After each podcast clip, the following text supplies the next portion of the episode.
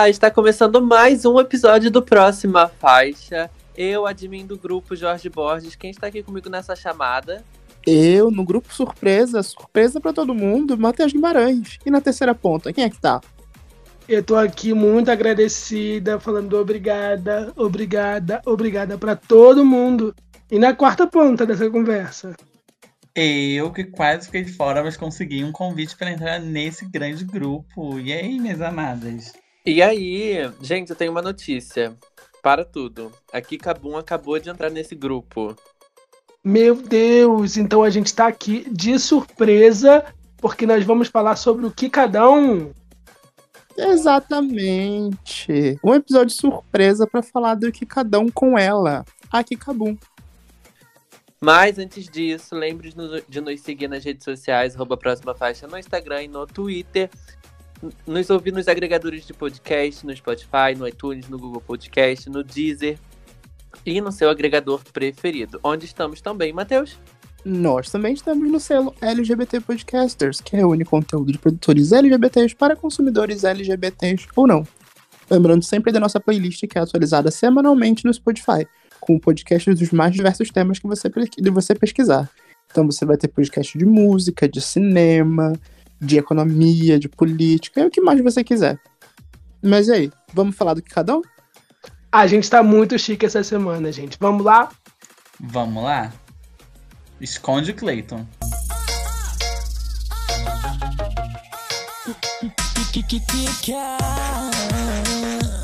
Rafael Stefanini é Kikabum cantora, compositora, DJ, drag queen e performer, a goianiense apareceu na cena pop LGBTQIA+, em 2018, com os singles Fast Foda e Louca de Pinga. Logo chamou a atenção do público por usar samples de música pop de maneira divertida e pelo seu talento na composição. Seu maior hit, Bomba Cleito, parceria com a drag Kaya Conk, foi lançado em 2019 e possui mais de 3 milhões de visualizações no YouTube. Kika já escreveu músicas para Pablo Vittar, Matheus Carrilho e Lia Clark. E a colaboração com a Lia Clark, Som Legal, entrou no Kikadão Volume 1, o primeiro disco de estúdio da cantora. No Kikadão Volume 1, a drag nos apresenta mais de seu lado cantora e compositora, meu amor, entregando faixas mais lentas e mais pop, diferentes do que já conhecemos. No episódio de hoje, nós vamos falar um pouco sobre esse projeto e o que vem por aí. Com ela, claro, Kika Boom. Bora lá?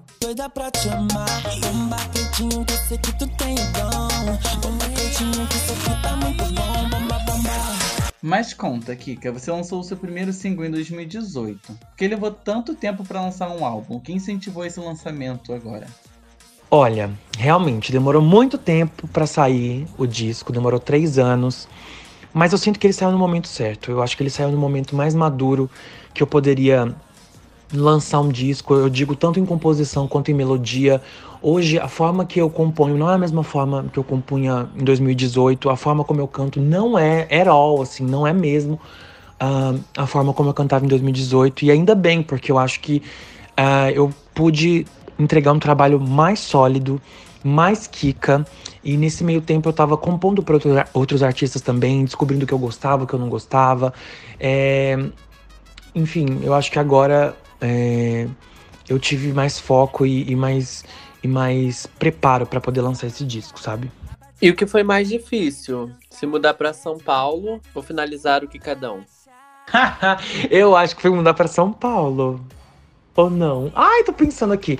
É porque assim, mais difícil foi mudar para São Paulo. Mas o processo mais longo foi o que cada um, óbvio. É, eu sou uma pessoa que gosta de ter muito a minha, a minha raiz, assim. Eu gosto muito de ter o pé firme com as pessoas que eu conheço, que eu gosto e rodeado por elas, sabe? E mudar para São Paulo foi muito difícil porque eu, eu nunca morei em outra casa. Eu desde criança moro na mesma casa em Goiânia. Então foi muito complicado mudar para São Paulo, foi doloroso, mas eu já tô colhendo os frutos, graças a Deus, graças a muito trabalho.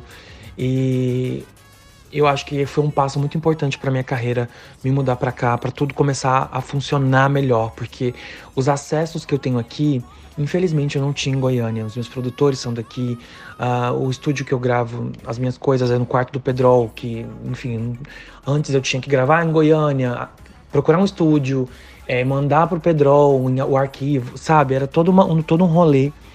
Mas aqui as coisas estão fluindo mais e eu acho que eu vou entregar mais músicas em tempo menor. Por estar aqui perto de todo mundo que trabalha comigo. Aí você tá aí pertinho de todo mundo que tá trabalhando com você, passou por essa pandemia, mas você emplacou hits e tocou no BBB. Ainda bate um frio na barriga para lançar um álbum? Super, ainda mais o primeiro álbum, assim.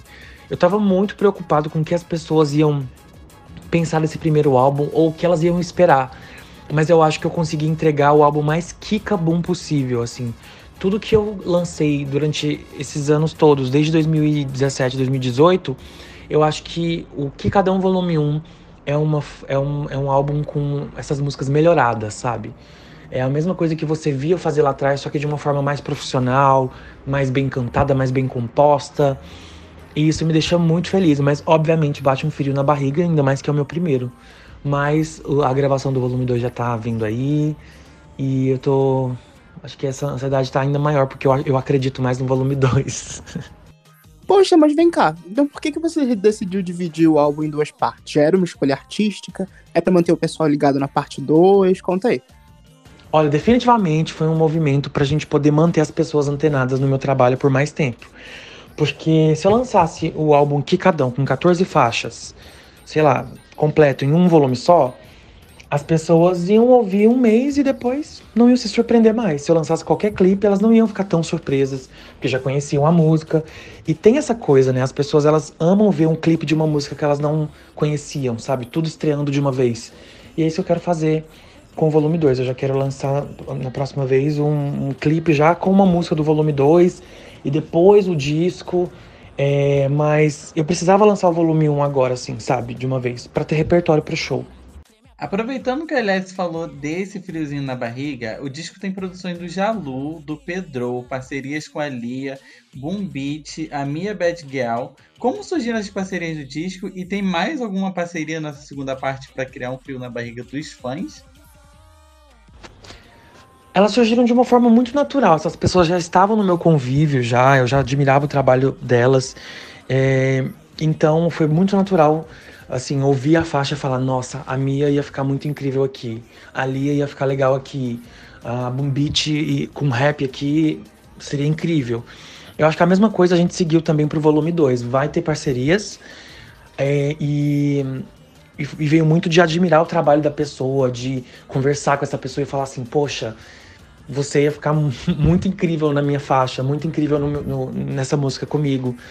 É, enfim, gente, se eu falar mais, eu vou estar tá revelando os feats do volume 2. Mas assim, as pessoas já sabem que, por exemplo, o Gabel vai estar. Tá. Então, o Gabel é uma pessoa que eu admiro muito o trabalho e que arrasa demais. E a nossa faixa é uma das minhas músicas favoritas que eu já compus, assim. Ah, então eu quero embarcar nessas parcerias também. Qual é a parceria a collab dos sonhos? Duda Beach. Ai, amor, eu ia amar fazer uma música com a Duda Beach, juro. Ela tem me surpreendido demais. O clipe de nem um pouquinho, assim uma obra de arte visual dos clipes assim da indústria musical brasileira. E esse álbum eu tenho comido ele todos os dias, devorado ele. Então, é, eu acho que seria muito legal uma faixa com Duda Beat e Kikabum. Imagina só, não ia ser tudo? Realmente, Duda Beat, ela tá entregando tudo. Eu também tô viciado no clipe de nem um pouquinho, né? Que tem até a participação de um fã da Duda, o Beto Martini, que faz uma participação no clipe. E falando de fã, você fez um joguinho com os fãs, né? E tem um dedinho deles no álbum, né? Em Furtacor. A gente vai ter isso também na segunda parte? Não, volume 2 não vai ter. Eu deixei um pouquinho o joguinho das composições de lado, né, gente? Mas eu vou voltar. Mas o volume 2 não vai ter nenhuma música que foi feita pelos fãs, não. E as influências dessa segunda parte? O que, que tem te inspirado? Olha, eu vou te falar que as minhas influências vêm muito mais das experiências que eu queria passar do que as que eu passo. Porque eu gosto muito de me colocar na posição do outro, de, de, de pensar assim, putz, o que, que ela pensou ali naquele momento, sabe? Principalmente, eu aprendi isso principalmente compondo para outras pessoas. O que, que a Urias quer passar com essa música? O que, que o Matheus quer passar com isso? A Pablo? E eu aprendi a me colocar em diferentes situações para poder compor músicas que eu gostaria de ouvir. Acho que é isso. Mas as outras influências também vêm muito daquilo que os meus amigos me contam, daquilo que já, as pessoas já conhecem de letra, enfim. Entendi. É, a gente está passando por um momento muito difícil da pandemia, vai fazer quase dois anos. E como foi produzir durante esse período? O isolamento influenciou no processo da criação do álbum? Olha, influenciou quase que 100%, porque foi durante a pandemia que eu compus Obrigada e Furta Cor. Então, essas duas faixas que são as mais fortes e as minhas favoritas do disco não iam existir. É, ali no começo, o primeiro projeto do Que Cada Um Volume 1 ia ser oito faixas e não ia ter o volume 2. A gente colocou o volume 1 só porque a gente achava legal esses títulos de CD de forró, sabe? É tipo Caviar com Rapadura, volume 2, a gente amava. Mas não ia existir o volume 2. Então influenciou muito, principalmente na, na forma como a gente lançou isso.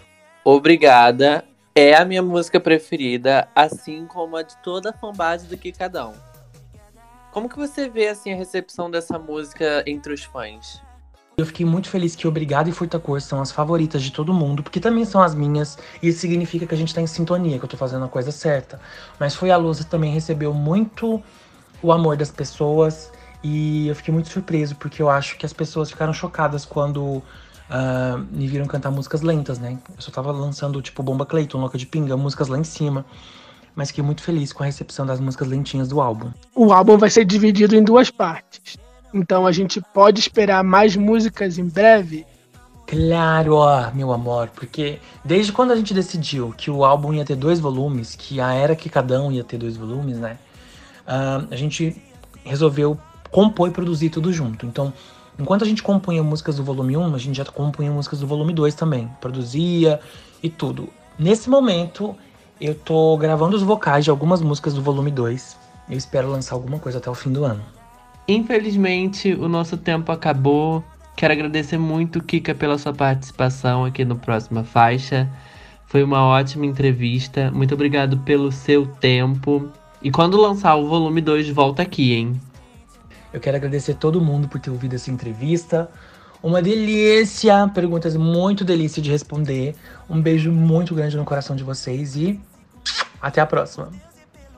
Obrigado, até semana que vem. Tchau, valeu, Kika. Tchau, Kika. Eu vacilei, amor não entendo, porque tu não se entrega de uma vez pra esse sentimento e vem, mas tu não se importa, agora sou eu quem tá te fechando a